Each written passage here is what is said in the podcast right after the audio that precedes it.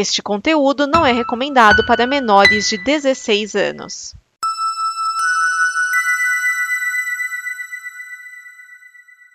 Obrigado por dar play neste programa. Em nome das pessoas que o fizeram, peço que você expresse sua opinião nos comentários e considere nos apoiar na campanha de apoio, seja no Apoia-se ou no PicPay. As informações e os comentários estão em nosso site comboconteúdo.com. Agora, fique com o programa. DN Premiers o programa de lançamentos de cinema e indicações que não dão problema. Neste programa estão Edson Oliveira, Márcio Neves, Vinícius Schiavini. Esse é o DN Premiers, o programa que traz as estreias de cinema até você, sempre com a pesquisa balizada de Edson Oliveira. Olá, crianças. E os comentários afiados de Márcio Neves. E aí? E esta semana, no dia 29 de julho de 2021, se você tá de férias, já tá acabando, hein? Nós temos Ana, teus lábios são labirinto. Desculpa, me empolguei. Blackpink The Movie, Dupla Explosiva 2, a primeira dama do crime. E o redator escreveu primeira data do crime, aí é jornada na cena. Jungle Cruise, O Buscador, Rodantes e Tempo. Parece prova do. Parece filme do Passo Repasso. Tempo. Quem dera. É, vamos ao primeiro filme que é Ana. Na verdade, tem um subtítulo, que é sem título. Ah, e- e- então eu não me enganei quando eu digitei. É, É. Tem o sem, o sem título não é erro lá, não. Não, o nome do filme é Ana sem título. A diretora é a Luciana Murat. No elenco nós temos Roberto Estrela Dalva, Estela Rabelo, Felipe Rocha. Esse filme que é um filme, é um drama, é uma coprodução Brasil-Argentina de 2020. O que acontece nesse filme? Esse filme é, é uma mistura de ficção com documentário. Bom, não é exatamente documentário, tá? Porque as algumas histórias desse filme são reais. A gente chega lá. É, em 2018 teve uma mostra chamada Mulheres Radicais, Arte Latino-Americana de 1960 a 1985. Essa exposição realmente existiu, Pinacoteca de São Paulo, tá? Aí o que acontece? O ponto de partida desse, desse filme é uma mulher que visita a Pinacoteca, vê a exposição e na exposição ela vê uma foto, né? Que aí é uma foto é, de uma personagem fictícia que é a Ana. Está simplesmente escrito Ana sem título. E a foto foi tirada em se- 1968. E aí ela começa a, a pensar não só na Ana, que no caso a, a atriz que é a Ana é a Roberta Estrela Dalva. Ela começa a pensar na Ana, que é uma personagem fictícia, e no que pode ter acontecido com ela, né? A questão porque 68, ditadura, etc, etc, etc. Justamente por isso, esse é o primeiro filme palanque da semana. Primeiro. Primeiro. Primeiro.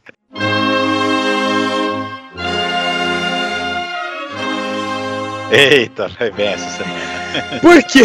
Porque aí vai ter aquela coisa de, oh meu Deus, a ditadura, e ó, todas as pessoas que sofreram durante a ditadura, principalmente as mulheres, e etc, etc. E aí, essa a, a personagem, né, que quer, que quer saber mais sobre a Ana, o que, que ela faz? Ela vai viajar pela América, por toda a América Latina, leia-se Argentina.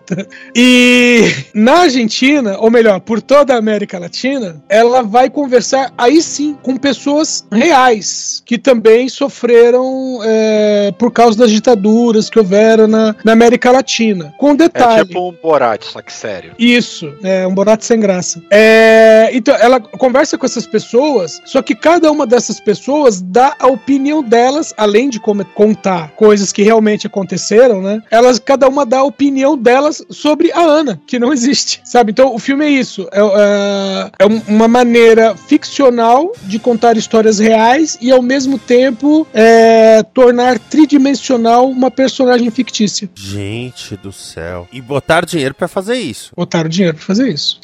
Vamos ao próximo filme rapidamente. Que Por favor. o próximo não tem nem o que falar. Ótimo, vamos seguir. Versão brasileira Herbert Richards. Blackpink The Movie, eu nunca soube o que que era isso, mas vamos lá. Direção de Su Yi-young no, e, e Oh Yong-dong. No elenco nós temos Jenny Kim, Lalisa Manoban, Ji So-kim, Rosiane Park. É, esse filme é um documentário sul-coreano de 2021 e, veja bem, é uma comemoração de cinco anos de existência de um grupo de K-pop chamado Blackpink. São quatro garotas que, sei lá, estão entre os 15 e os 30 anos, porque com aquela maquiagem não dá pra saber. Não, o legal é que elas estão comemorando cinco anos e o nome da, do show, turnê e outras coisas que vão sair é 4 mais um. Tudo bem, que elas são quatro, né? Mais um, cinco, ah, mas dá a impressão que elas não sabem contar direito. Então é basicamente isso. ah, bom, pra quem é fã né, de, de K-pop, evidentemente, e o filme é dividido em três partes. Né? É, Só, primeira- só, só a título de curiosidade, Edson. Hum. As mais novas têm 24 anos. Eu sei- não, mas é que sabe aquela coisa que você olha e fala, meu, Começaram anos, com 19. é, quantos anos tem essas meninas? Que não dá pra saber. Ah, elas- no a- a, é, a cara delas é muito lisa, sabe? Mas eu imaginei assim, que elas estivessem na casa dos 20 e poucos. É, bom, o, o filme é dividido em três partes, né? A primeira é a Sala das Memórias, ou Quarto das Memórias, que é falando, né, o- sobre os últimos cinco anos. Meu, tem uma parte chamada Beleza, que é simplesmente mostrando fotos das integrantes do grupo. Fotos que nunca foram publica- publicadas antes. Ah, podia ser só as pessoas concordando com as coisas também, né? Beleza. Em algumas regiões se chamaria Podscan. É, só- põe só o positivo assim no cantinho. Bom, e a última parte são entrevistas e, vamos dizer assim, é, é, entrevistas, é, elas lendo mensagem de fãs e partes do, do show que elas fizeram de uma turnê em 2018. Basicamente é isso. É, para os fãs. É, exatamente. É o Se você não é fã, não é com isso que vai se tornar. Exatamente. Ótimo, vamos seguir. Versão brasileira Herbert Richards. Próximo filme, talvez o mais divertido da noite, Dupla Explosiva 2 é a primeira dama do crime. O, o título original é The Hitman's Wife's Bodyguard, Bodyguard, que é o guarda-costas da esposa do assassino. Pra quem viu o primeiro, no primeiro o Ryan Reynolds, ele é um guarda-costas e ele é contratado para proteger, proteger o Samuel L. Jackson, que é um assassino e que no primeiro filme ele tá indo caguetar todo mundo, né, no Tribunal Internacional. Então o, o Reynolds tem que garantir que ele chegue lá e o vilão do filme é o Gary Oldman. E a Salma Hayek, ela é esposa do Samuel Jackson no filme e ela faz só uma ponta no primeiro filme. Aí nesse segundo filme acontece o seguinte: o personagem do Ryan Reynolds tá é, como é que eu vou dizer? Ele tá com problemas psicológicos porque ele tem pesadelos com Samuel Jackson, tá? E aí ele resolve tirar férias, né? Um ano sabático. E no meio do ano sabático a Salma Hayek aparece do nada dizendo que o Samuel Jackson foi sequestrado. Então agora o Ryan Reynolds vai entre aspas proteger a Salma para chegar no hotel onde está o Samuel Jackson. E o vilão do filme é o Antônio Bandeiras. Com uma peruquinha ali. Cara, eu acho legal Tá o Antônio Bandeiras. bonito. O Antônio Bandeiras é, é legal porque ele não tem medo de passar vergonha. Ah, tinha uma Ah, é. época que ele ficava reclamando. Ai, só me dá um papel de gelatino. Aí ele Não. fazia o gato de botas, um zorro e ficava, ai, só me dá um papel de gelatino. Não, ele Agora ele reclamava. parou com isso. Não, ele reclamava que dava um papel de galã pra ele. Ele não tinha problema com o latino, tinha problema com o galã. Porque ele mesmo ele falava que ele não era galã. Ele era tipo o largadão da rua, né?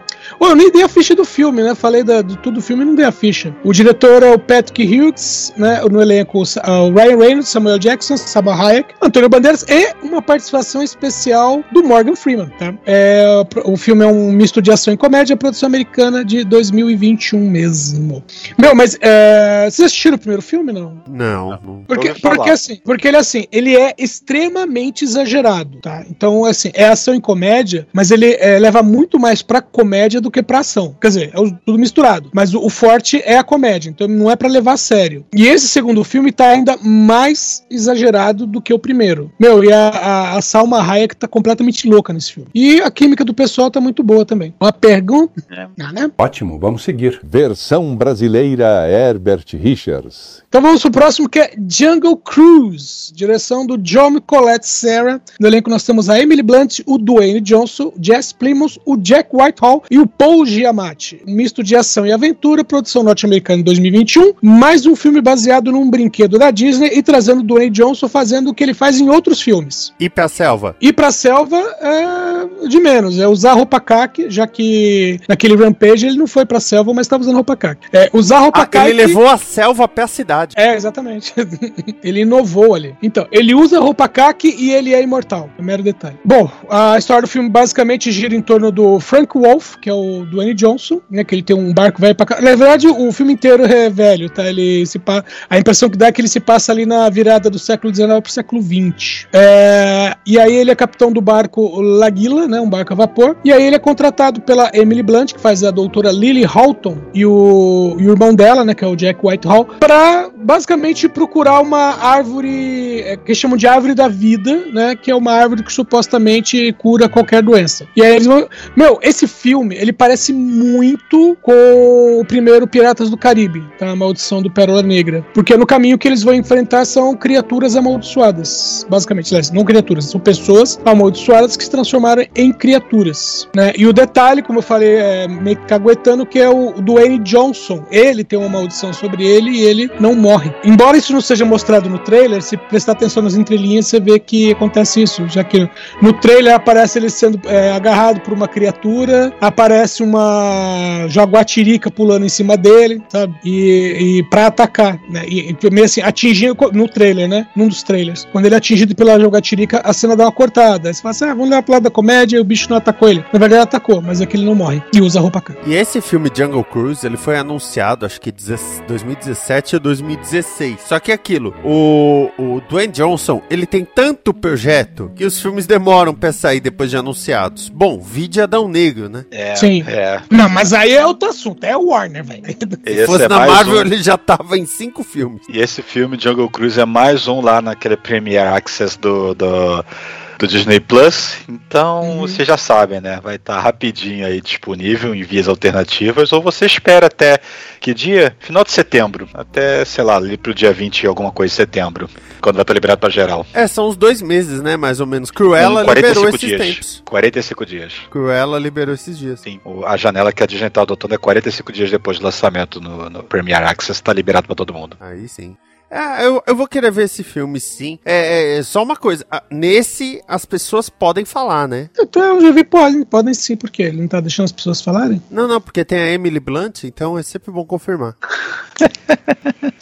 Não tem uns bichinhos que não gostam de barulho. Ótimo, vamos seguir. Versão brasileira Herbert Richards. O Buscador, direção do Bernardo Barreto. A proposta é o primeiro longa, outro ator global, de leia-se ator da Malhação. No elenco nós temos Mariana Molina, Pierre Santos, Débora Duboc, Mário Hermeto. Esse filme é um drama brasileiro de 2021 e ele é o segundo filme palanque da semana.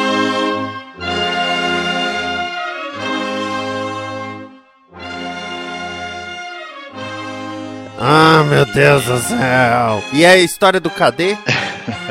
Pra Cara- quem tava com saudade do Guarani. É. Ô, meu Deus, esse filme toca o hino nacional no piano. Não tá, você não tá entendendo. Ó, a, a história é a seguinte: você tem as personagens da que são, que são a Isabela e o Giovanni, né? E aí, a, a Isabela é a Mariana Molina, o Giovanni é o Pierre Santos. A Isabela, no melhor estilo Romeu e Julieta, ela é filha de um político. E aí ela foi viver com o Giovanni numa comunidade hippie. É exatamente isso. Como comunidade hippie, amor livre, né? Deixa Júpiter brilhar. Aí, quatro anos depois dela ter ido para essa comunidade hippie, ela vai para uma festa de família. No exato momento em que o pai dela tá envolvido num escândalo de corrupção no, no Brasil, né? Evidentemente. E aí, o, o- a sinopse oficial vai dizer assim: Isabela precisa enfrentar os fantasmas do passado. Mas o filme é o seguinte: você tem o cidadão de bem, no caso, o, o pai dela, né, é, como eu falei, que tem o hino nacional, ele manda um dos netos tocar o hino nacional no piano. Mas ele não fala isso, ele fala: Ô filho, toca lá a minha. Ô, netinho, toca lá a minha música favorita. E o moleque toca o hino nacional. Você tem os. Todos os empregados da casa negros negros sendo rebaixados. Você tem todos os estereótipos, né, do, do, entre aspas, cidadão de bem falando mal das outras classes, etc, etc, no mesmo instante em que o chefe da família está envolvido em corrupção, né, em flagrante estado de corrupção. O detalhe é que a Isabela e o Giovanni, eles são como espectadores. Nada acontece. Eles veem um monte de coisa acontecendo e, e eles não, não reagem, não interagem. É como se ninguém tivesse nada nem aí, sabe? Tipo assim, é, é uma série de imprompérios passando na tela e ninguém faz nada. Sabe aquele meme, o governo não faz nada? Então, o filme é só isso. O, o, esse dito diretor, o Bernardo Barreto, é como se ele pegasse um monte de coisa de que todas as pessoas reclamam e colocasse na tela. É só pra você sair revoltado do filme. Que preguiça. Exatamente. Falando em preguiça, vamos ao próximo filme. Ótimo, vamos seguir. Versão brasileira Herbert Richards. Rodantes. Direção de Leandro HBL, com Caroline Abras, Jonathan Well, Félix Smith, Drama Brasileiro 2019 e Ah, o não. filme. O, não, não, chega Não. tanto também. Não, Ah, tá. não. Ufa. O filme desencantado da semana. Ah, Porque nós falamos desse filme no DN Premiers 217. caralho. Esse filme era pra ter estreado em março de 2020. Nossa senhora. Então, não na época, eu devo ter falado que a Caroline Abes é uma linda. Ah, o filme deve, deve ter sido um dos últimos premieres que a gente falou, então. Porque É. aí surgiu uma coisa chamada pandemia, Covid-19, os cinemas fecharam, Então, aquela não é- teve é- estreias. É, não, naquela época ainda tava, ainda tava. é, começo, de, começo não, até meados de março ainda tava. No começo de abril que começou aquele vai e não vai, até decidirem que iam fechar mesmo. Mas em março ainda tava, ainda tava rolando. Mas, ah, bom, vamos lá, né? Esse filme aqui, né, que não estreou ano passado, mas está estreando agora. Então, basicamente, mais ou menos, vou falar o que, a mesma coisa que a gente já falou, né? Um ano atrás, mais de um ano atrás. Ah, a história se passa na fronteira do Brasil, ao, ao norte, né? A fronteira brasileira ao norte. Agora não lembro se é Rondônia ou Roraima. Acho que é Rondônia. Se eu não estiver enganado, é Rondônia. Mas são três histórias falando sobre três pessoas numa cidadezinha. E aí essas histórias não exatamente se cruzam, sabe? É meio assim, um personagem aparece na outra história, são essas três pessoas circulando pela cidade, cada um com, com seus problemas, né? Eu acho que vocês vão lembrar disso aí, porque foi aconteceu uma coisa, a coisa seguinte, quando o filme foi produzido, que o pessoal da produção foi na, na numa feira da cidade, a feira livre, montou uma barraquinha pra procurar atores, ou melhor, pessoas que estivessem dispostas a aparecer no filme. Só que o nome do do. Como é que chama? Da produtora é Bando. E aí eles, né, entre outras coisas, tinha uma cena de assalto a banco. E aí a barraquinha dizia, né, o pessoal na, na, na barraquinha falou assim: não, nós estamos procurando as pessoas pra fazer um- uma cena de assalto ao banco, né? Junto com Bando, que era a produtora. E aí é lógico, né? A polícia apareceu, levou todo mundo pra delegacia. Então, assim, ah, das três histórias, né? é, porque é, eles pegaram a primeira, a Caroline Abras, né? Que é uma atriz experiente. Ah, o segundo é o Jonathan Well, ele é um ator iniciante, com poucos trabalhos. E o terceiro é o Felix Smith, que ele não é ator. Ele é um cara que ele é, veio da, do Haiti. né? Inclusive, a história dele gira em torno disso, dele ter, dele ter vindo pro Brasil e ter perdido a esposa, né? O, esse, o Jonathan Well, ele faz papel de um Michê e a Carolina Abras faz uma garota de programa, né? E todos os três né, não estão juntos, são histórias separadas, mas todos os três é, querem sair dali do lugar que eles estão. Basicamente, o filme é isso. É um filme cru, assim, mas é, é- é- vamos dizer assim, pro pessoal que tá fazendo, que é um, um pessoal que é iniciante também, é um filme bem feitinho. O, diretor, inclusive, ele era fotógrafo, né? E nessas subidas, e- subidas e descidas pelo Brasil é que ele é, resolveu pegar as histórias das pessoas. Ó, confirmando aqui, é Rondônia mesmo, tá? O- Onde o filme é rodado. Interessante. Agora vamos falar da praia que mata. Ótimo, vamos seguir. Versão brasileira Herbert Richards. Praias que matam. É, é Santos quem tá falando é Copacabana? Bom, é, último filme é Tempo, do M. Night Shyamalan. No, no elenco nós temos o Gael Garcia Bernal, Vic Cripps, Ruf Sewell. Esse filme aqui é um suspense fantástico, produção norte-americana de 2021, baseado numa graphic novel suíça, tá? Que foi, é, ela já tinha sido lançada no Brasil e foi relançada recentemente pela editora Tordesilhas. Acho que por causa do lançamento, justamente do lançamento do filme. O, a, a graphic novel chama Castelo de Areia.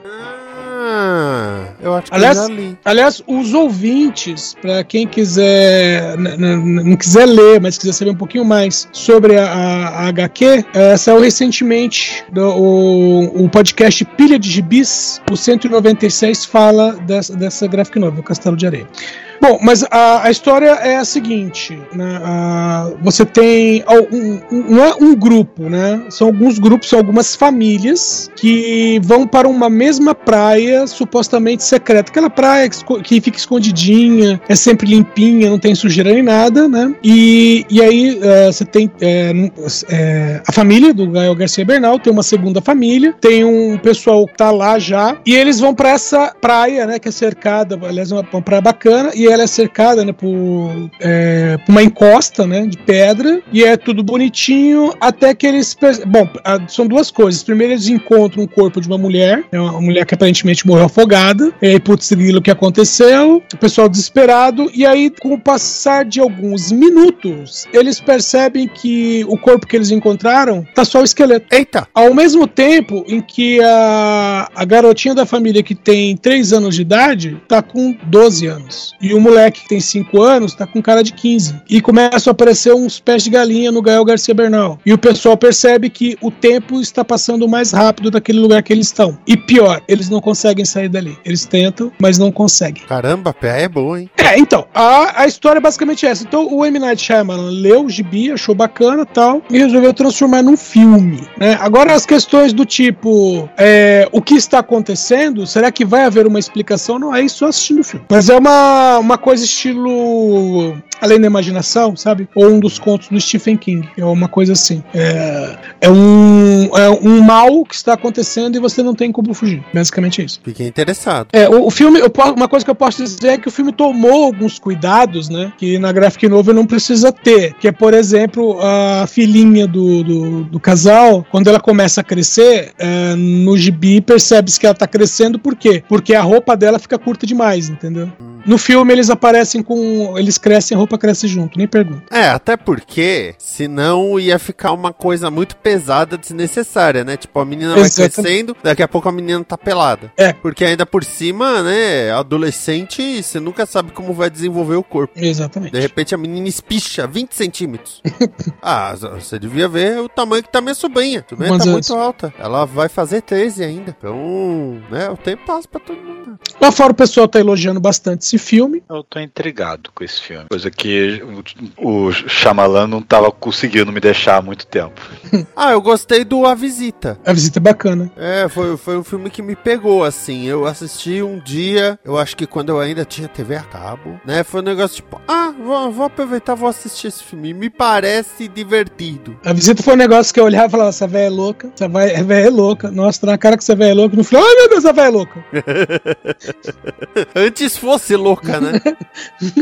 Quando você começa a ver a revelação, você fala, antes fosse louca. Eu acho que o filme dele mais recentemente lançado que eu vi, que eu vi, foi A Dama na Água. Acho que depois da Dama na Água eu não vi nenhum, nenhum outro filme dele, não. Nossa. E ele Mas é- fez algumas coisas já depois. É, é, o- mas o Dama da Água foi, Dama na Água foi o filme que deu uma meio que uma travadinha nele. Que foi que o, o Dama da o Dama da Água era pra ter sido pela Disney, aí teve uma briga, aí aconteceu não sei o quê, e aí depois É, disso porque começaram a... depois da Dama na Água teve o é, fim, fim, do, fim dos dias, fim dos tempos, que é o. The Happening. Uhum. Aí depois teve o Avatar. É. Aí depois teve o Depois da Terra. É. É, Ele também os três ajudou, né? foram Aí, três que bombas eu- seguidas. Aí eu não vi, eu não vi fragmentado, não vi vidro, então não, não, não, não vi essa retomada não. É, o, o fragmentado e vidro são, são bons. É, embora o vidro ele tenha sido feito só pra encerrar a história mesmo, né? Então ele, ele faz de tudo pra fechar todos os pontos da história. Mas eu vi o Sexto Sentido do Cinema, eu vi o De Corpo Fechado do Cinema, eu vi Sinais, não vi no cinema, isso eu já vi em casa. Mas aí depois eu pulei a vila e eu que acabei na, na Dama do Lago. A Vila, nossa, eu amo a Vila. A vida é Dama muito da. Água, aliás. Dama do Lago é outra coisa. A Vila É, é, eu- maravilhosa. Eu assisti no cinema. A Vila me basta o, o spoiler que, que, que o, o Frango Robô fez em versão resumida dos filmes. Veja como ele termina. É, infelizmente tem dessa. Assista sem medo. Nós vimos e você deve ver também. Assista Sem Medo é o quadro em que cada um de nós indica um filme para você. E eu tô na dúvida se eu indico um pseudo-documentário ou uma animação. O que, que vocês acham? Qual não vai fazer eu dormir? Não vai fazer nenhum dos dois, os dois são bem leves. É, então, os que são leves me fazem dormir. é, animação, vai. Animação. É, pode ser animação. Então, de 1968, dirigido por George Dunning e Robert Bazier, ó, no elenco nós temos Paul Angelis, John Clive, Dick Emery, Jeff Hughes e Lance Percival.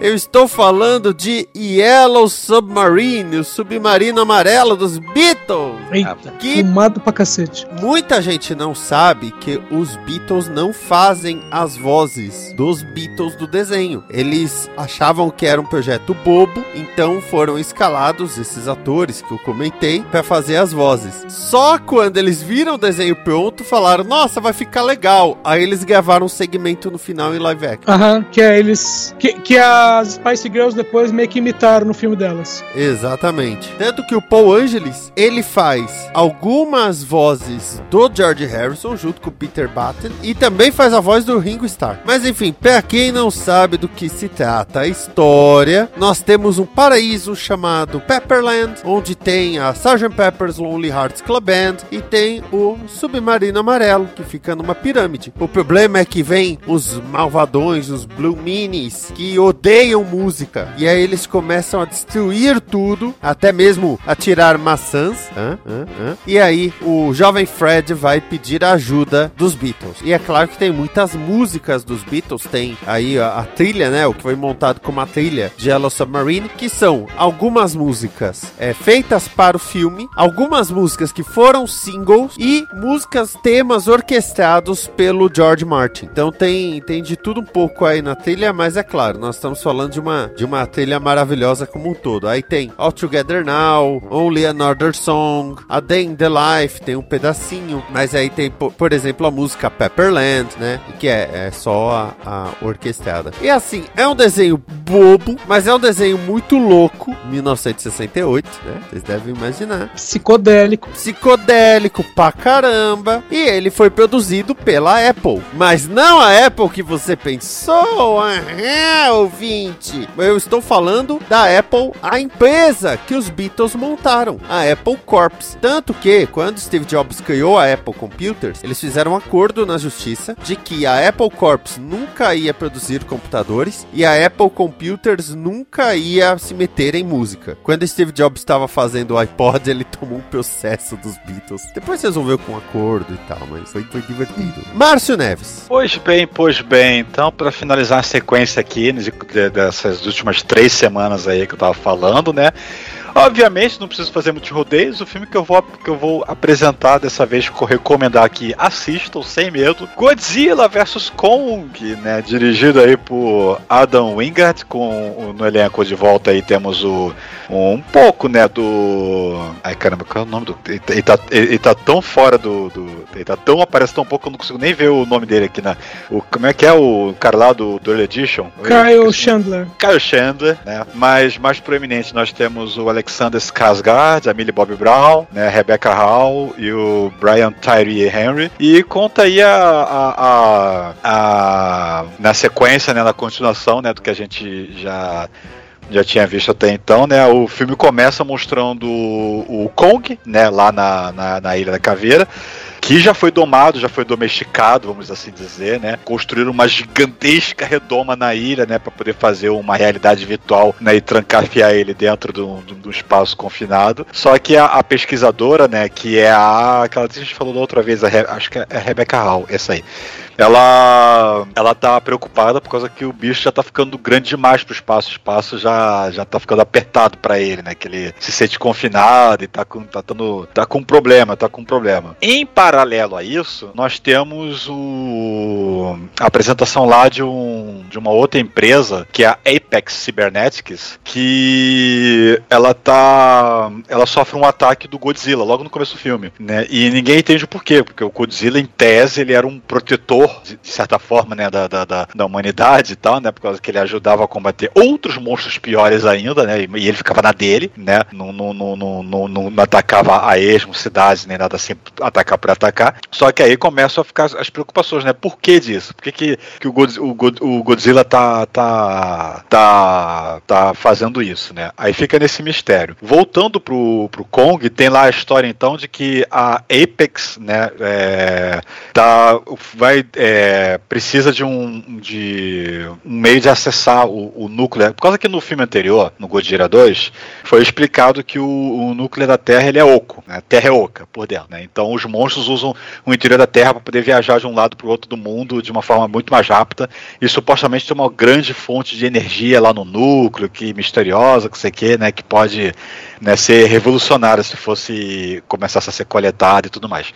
Então a Apex dá um, um, junto lá com o pessoal da Monarca, né? Eles tentam fazer um plano de transpor, né, o, o Godzilla para um, um, desses pontos de acesso que eles tentaram cavar para poder chegar na Terra Oca, mas eles não conseguiram. Mas, né, como ele é um titã, né, como os outros monstros, talvez ele consiga mostrar o caminho, né, para dizer. E eles têm uma tecnologia nova lá de gravitacional, não sei das quantas. É coisa bem aquela Tecnobabble, né? Mas é, é para poder fazer a história andar, para poder chegar nesse núcleo da Terra, né? E, e o que acontece é que no meio do caminho o Godzilla não gosta dessa história não e, e aparentemente tanto o Kong quanto o Godzilla eles têm um, um o Kong nem tanto porque ele é relativamente novo, vamos dizer assim, né? Ele é um ele ainda tá crescendo, ele é um adolescente ainda, vamos dizer assim. Mas ele é um gorila e ele não se subordina a ninguém, né? Então, o tempo todo falando no filme né, sobre o lance de que os dois titãs eles não podem sentir a presença um do outro por causa que é, ele pode dar conflito, dar problema, aquela coisa e tal, né? Então, tanto pagar uma rota mais longa possível, mais,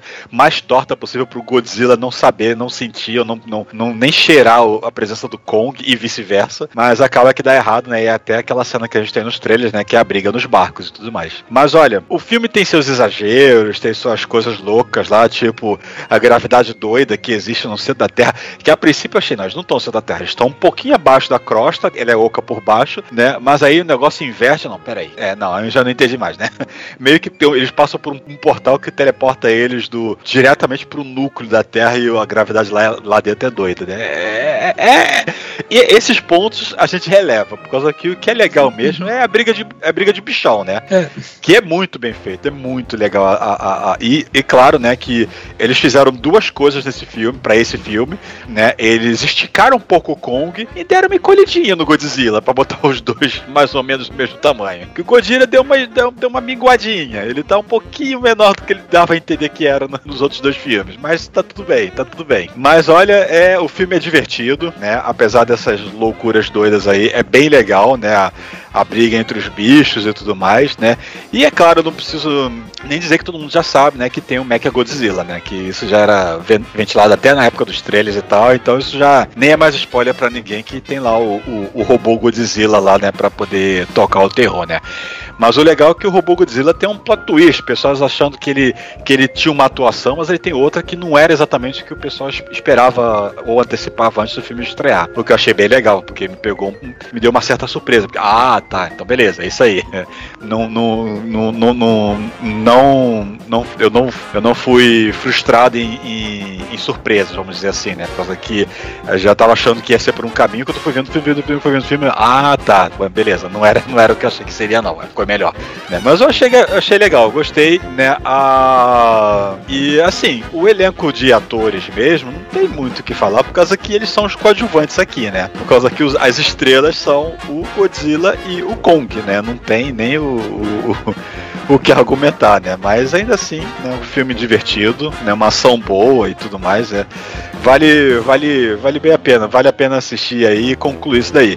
Há, há planos, vai depender de quórum e, e, tudo mais, né? Mas há planos de sair um pós-crédito sobre esse filme aí, gente. Então, torçam aí que talvez esteja pipocando aí brevemente no, no feed de vocês. É, não tem que ter assistido os outros todos para entender, né? Não, até que não. Né? Eles até fazem um. Qualquer coisa que, eles, que, que seja, assim, referenciado de, dos filmes anteriores, é, é meio que é explicadinho ali e você não, não, não, se perde, não. Então, nada, nada é dado, do nada. Mesmo as coisas mais. Peraí, o que, que é isso? Ah, tá, é aquilo. Mesmo que você não tenha visto, eles dão uma explicadinha. Então, nada fica perdido, não. Ah, que bom. Agora, se você já tá 4, 5 filmes nessa franquia e torcendo pros humanos, você tá errado. Não, é como foi dito no Godzilla 2, né? que Naquela que eu, que eu, que eu nem cheguei a mencionar, né? No, naquela conferência com o Senado americano, para poder decidir se, a, se a, a- a instituição monarca vai passar a ser por controle dos militares ou não, ou é para poder controlar os titãs e tudo mais, né? O, o- uma senadora lá fala, assim, o, o, o personagem lá do Ken Watanabe, ele fala que, que o lance não é tentar combater os titãs, e sim coexistir, especialmente com o maior deles, né? O Godzilla, né? Que uma senadora pergunta: ah, você- você quer transformar o Godzilla em nosso bichinho de estimação? Que ele responde: não, nós seríamos o dele. nós seríamos os, os bichinhos de estimação dele. Né? Que aí o pessoal fica tudo puto com ele quando ele fala isso. Tem né? como Mas é continuar a basicamente isso. franquia? Olha, eu não vejo como. Eu, a- assim, só surgiu uma outra ameaça pra Terra que force o Kong e o Godzilla a se reunirem novamente, mas aí acho que cairia na mesmice desse filme. Há papos, há, há é, boatos, né, assim, de pré-produção e tal, de mais um ou dois filmes da linha dos monstros. Não sei se necessariamente Kong e Godzilla, ou só Kong ou só Godzilla, entendeu? Mas eu acho que é a, a coisa meio que se conclui. Eu não sei, eu não sei para onde mais ela poderia ir depois desse, né? É, Até por causa que fica numa. O, o- o filme, é, dá até para adiantar, ele termina numa certa paz. Então não tem um conflito pendente que vai talvez forçar conflitos futuros, né? Então eu não vejo como não. Mas eu assistiria mesmo assim só pela curiosidade, no mínimo. Primeiramente pela curiosidade. Eu consigo bolar uma história pra ter uma continuação. Facinho, facinho. Desde que não invente colocar um Godzuki. Não, que Godzuki o que, cara? Que Godzuki? Coloca um inimigo que ninguém nunca ia esperar. Cthulhu. É, tá aí domínio público, né? Mas eu acho que aí Godzilla já é... versus Cthulhu. Puta, Godzilla e Kong versus Cthulhu. Puta que pariu. Ia ser um filme sensacional. Olha, naquele desenho dos anos 70, o, o Godzilla enfrenta um bicho que é quase um Cthulhu. Então, Aquele desenho dos anos 70 que o Godzilla surge debaixo da água, ele fica com a água no, no meio do oceano, com a água no joelho. É, esse mesmo. Era muito exagerado. E ele, é, e ele vence, é, é, é, que é um monstro gigantesco, marítimo, e ele é mais forte do que o Godzilla. E o Godzilla acaba vencendo ele por perceber que o bicho só consegue ficar na água. E aí ele começa a arrastar o bicho pra terra. Ah, contar, cont, cont- contar pra vocês, ainda no, no tema, que eu, eu gostava desse desenho, apesar do Godzuki e tudo mais, né? É. Pelo menos com- eu, quando criança, assistindo, né? Uhum. Eu gostava. É, eu também gostava. É, todo mundo Não esperava o. Não sei, é, porque só aparecia no O- final, o- quando eles usavam aquela sirene, ou Não, quando era o- botava o Godzuki pra, pra chamar o Godzilla. É o sinalizador, né? E, o capitão falava: está na hora de chamar Godzilla. É, às vezes tava com defeito, Godzuki, chame Godzilla. É. E normalmente era o moleque, né, que falava pro Godzilla chamar. Edson Oliveira. Bom, o Márcio trouxe aí o, o final de uma, de uma franquia. Eu vou trazer também o final de uma franquia, como se fosse.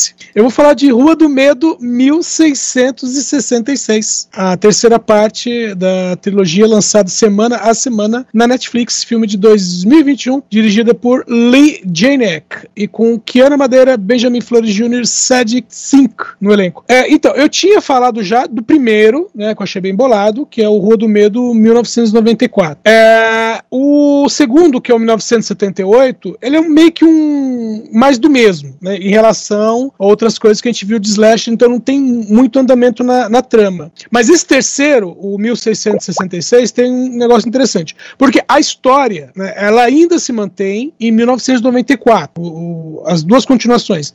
Então é o pessoal tentando resolver, né, entre aspas, é, tentando resolver o quebra-cabeça, que, que são os assassinos seriais imortais da cidade, né, e a dita maldição que existe na cidade por, por causa da morte da bruxa em 1666. Então, no final do primeiro filme, o 94, eles falam assim: ah, em 78 alguém sobreviveu. E aí eles vão procurar essa sobrevivente. E o segundo filme é ela contando o que aconteceu com ela. Então você tem a, a história acontecendo em 78, mas é alguém contando. E ao final do filme, volta para 94 para eles tentarem né, é, continuar resolvendo. E no finalzinho do, do segundo filme, a, a protagonista, que é a Kiana Madeira, né, que faz a, a Gina, ela toca lá nos ossos da, da bruxa e aí ela, vamos dizer assim, ela vislumbra 1666. Então ela revive a história, né? É, você vê ali que é uma outra personagem, né? Que, é a, que seria a bruxa, que é a Sarah Fear. E aí a mesma atriz interpreta, na verdade são os mesmos atores dos outros filmes, né? Interpretam o, o as pessoas no século 17. Então a, é, o filme é dividido em duas partes. O filme tem duas horas. Na primeira hora do filme, você tem a história, uh, recontando a história da, da, da, maldição, de como ela começou. No meio do filme tem um corte, aí volta para 1994 e vira Rua do Medo, 1994, segunda parte. Que é aí eles falando: Ah, agora eu sei realmente como resolver isso. Então essa última uma hora é resolvendo. E, meu, aquilo que eu tinha falado. Uh, no primeiro filme tem as regras, as regras são respeitadas, é, é, são homenagens a vários outros filmes e, e séries do gênero, né? E ficou bem bacana. O segundo é toda uma homenagem a filmes de slasher. E, e aí, esse terceiro entra naquela questão de eu entendi as regras errado, né? E exi existem as regras, eu segui as regras e não deu certo. Ah, tem uma coisa aqui que eu não tinha visto, né? E é quando ela revê né, a primeira maldição, é que ela vê o que, qual era o erro que eles tinham cometido. E agora eles sabem como resolver. E a, essa trilogia termina de um jeito bem bacana, assim, bem feito. Tem alguns probleminhas ali, mas é, é minha parte nerd enchendo o saco. Por exemplo, a parte que o cara fala de um aparelho que é muito grande e alguém fala assim: tem que colocar um SSD. E eu, e eu na, na minha cabeça, o imbecil, 1994, não tem SSD ainda. Mas fora isso, filme bacana, o, o pessoal tá bem empenhado e bem feito.